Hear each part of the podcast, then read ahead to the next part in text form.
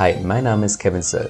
In diesem Podcast dokumentieren wir Schritt für Schritt mit wöchentlichen Updates, wie wir unser Blockchain-Unternehmen namens DeFi Farms aufbauen. Und alles in der Hoffnung, dass du daraus was lernen kannst. Viel Spaß dabei!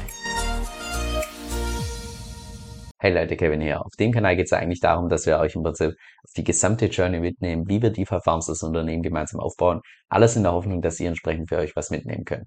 Jetzt ich persönlich bin leider gesundheitlich momentan noch ein bisschen angeschlagen, von daher gibt's heute, ich sag mal, tendenziell eher ein kürzeres Video. Und mal ein Video mit, ich sag mal, einerseits so, dass wir beginnen mit einer Rückschau über die letzten paar Wochen, also über die Vergangenheit, und andererseits eine Vorschau, was wir, mit was wir uns gerade beschäftigen, was so die, wie die Zukunft aussieht und so weiter.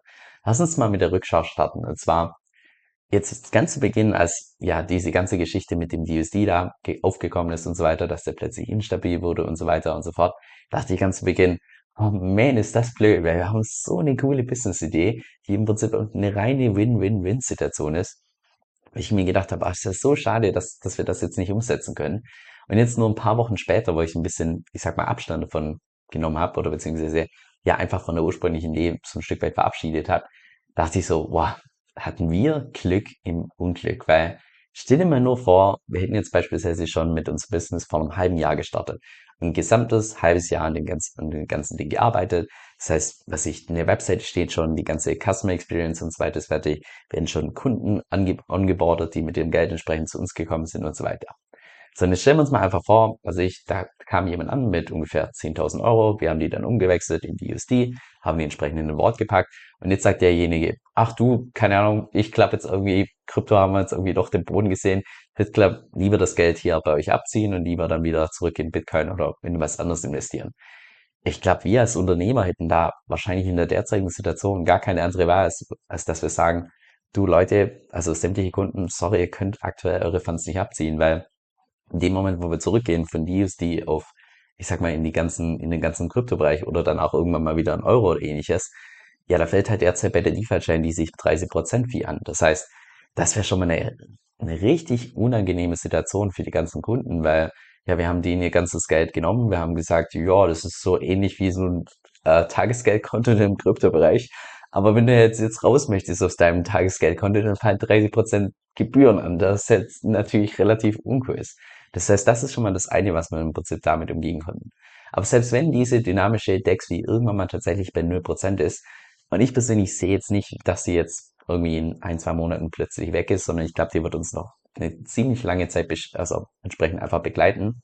Aber selbst wenn die irgendwann mal weg ist, und dann man tatsächlich sagen können, hey, aus rein aus dieser Dex-Sicht könnten wir jetzt tatsächlich unser Geschäftsmodell starten, dann hätten wir trotzdem noch das Risiko, dass einfach durch diese dynamischen Wortzinsen auf einem DUSD-Kredit dass dadurch einfach das gesamte Geschäftsmodell sporadisch einfach, ich sag mal, unrentabel sein kann. Weil es könnte beispielsweise sein, dass einfach diese dynamischen Zinsen auf den ganzen, auf die ganzen DSD-Kredite einfach so hoch sind, dass es, ja, dass wir einfach keinen, keinen wirklichen Gewinn erwirtschaften können mit dem Liquidity Mining, weil Liquidity Mining, die ganzen Rewards gehen ja runter und wenn dann die entsprechenden Zinsen einfach relativ nach oben steigen, könnte es einem sein, dass ja wir einfach kurzfristig für unsere Kunden gar keine Rendite erwirtschaften können. Das heißt, das ist auch so ein Risikofaktor, den wir, den wir einfach selbst gar nicht in der Hand haben, sondern der einfach primär davon abhängig ist, was der Gesamtmarkt macht, ob irgendwie Preise manipuliert werden oder ähnliches. Und jetzt kommt der dritte Punkt. Und das ist wahrscheinlich das größte Kontraargument, weshalb ich unglaublich froh bin, dass wir noch nicht die ganze Zeit investiert haben und nicht jetzt so tief äh, mit DeFi Farms, ja, dass wir einfach noch nicht so viel Zeit und Geld investiert haben. Und das ist einfach der Fakt, dass wir jetzt mittlerweile auf der DeFi-Chain zwei verschiedene neue Liquidity Pools haben mit nur Stablecoins.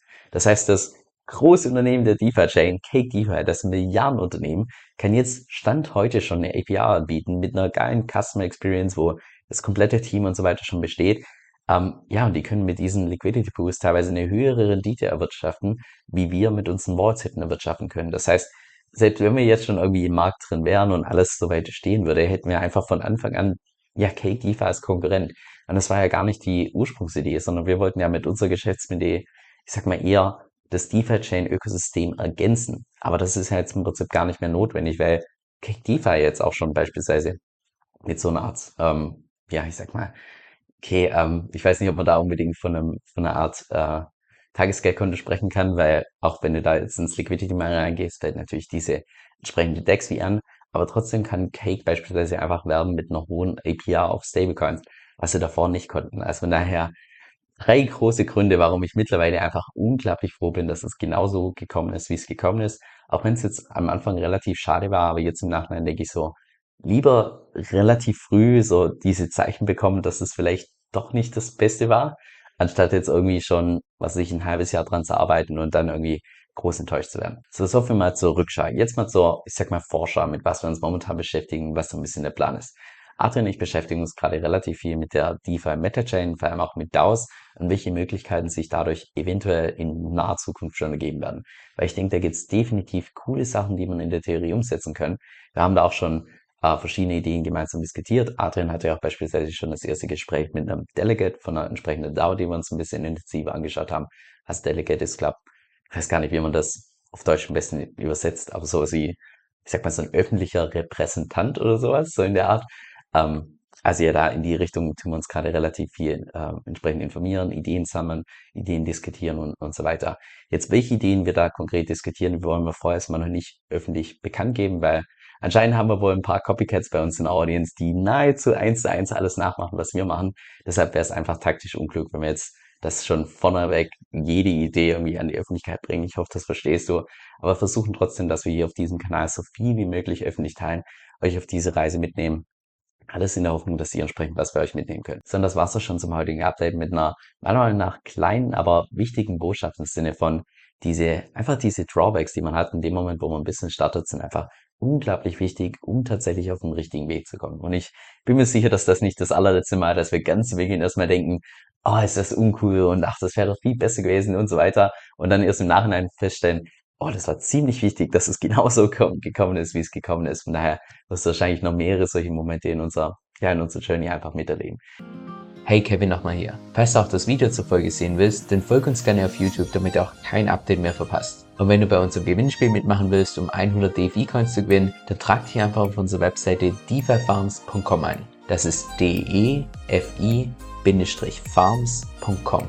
Denn pro 1000 neue YouTube-Abonnenten werden unter allen E-Mail-Subscribern bei uns 100 DFI verlost. Ich wünsche dir viel Glück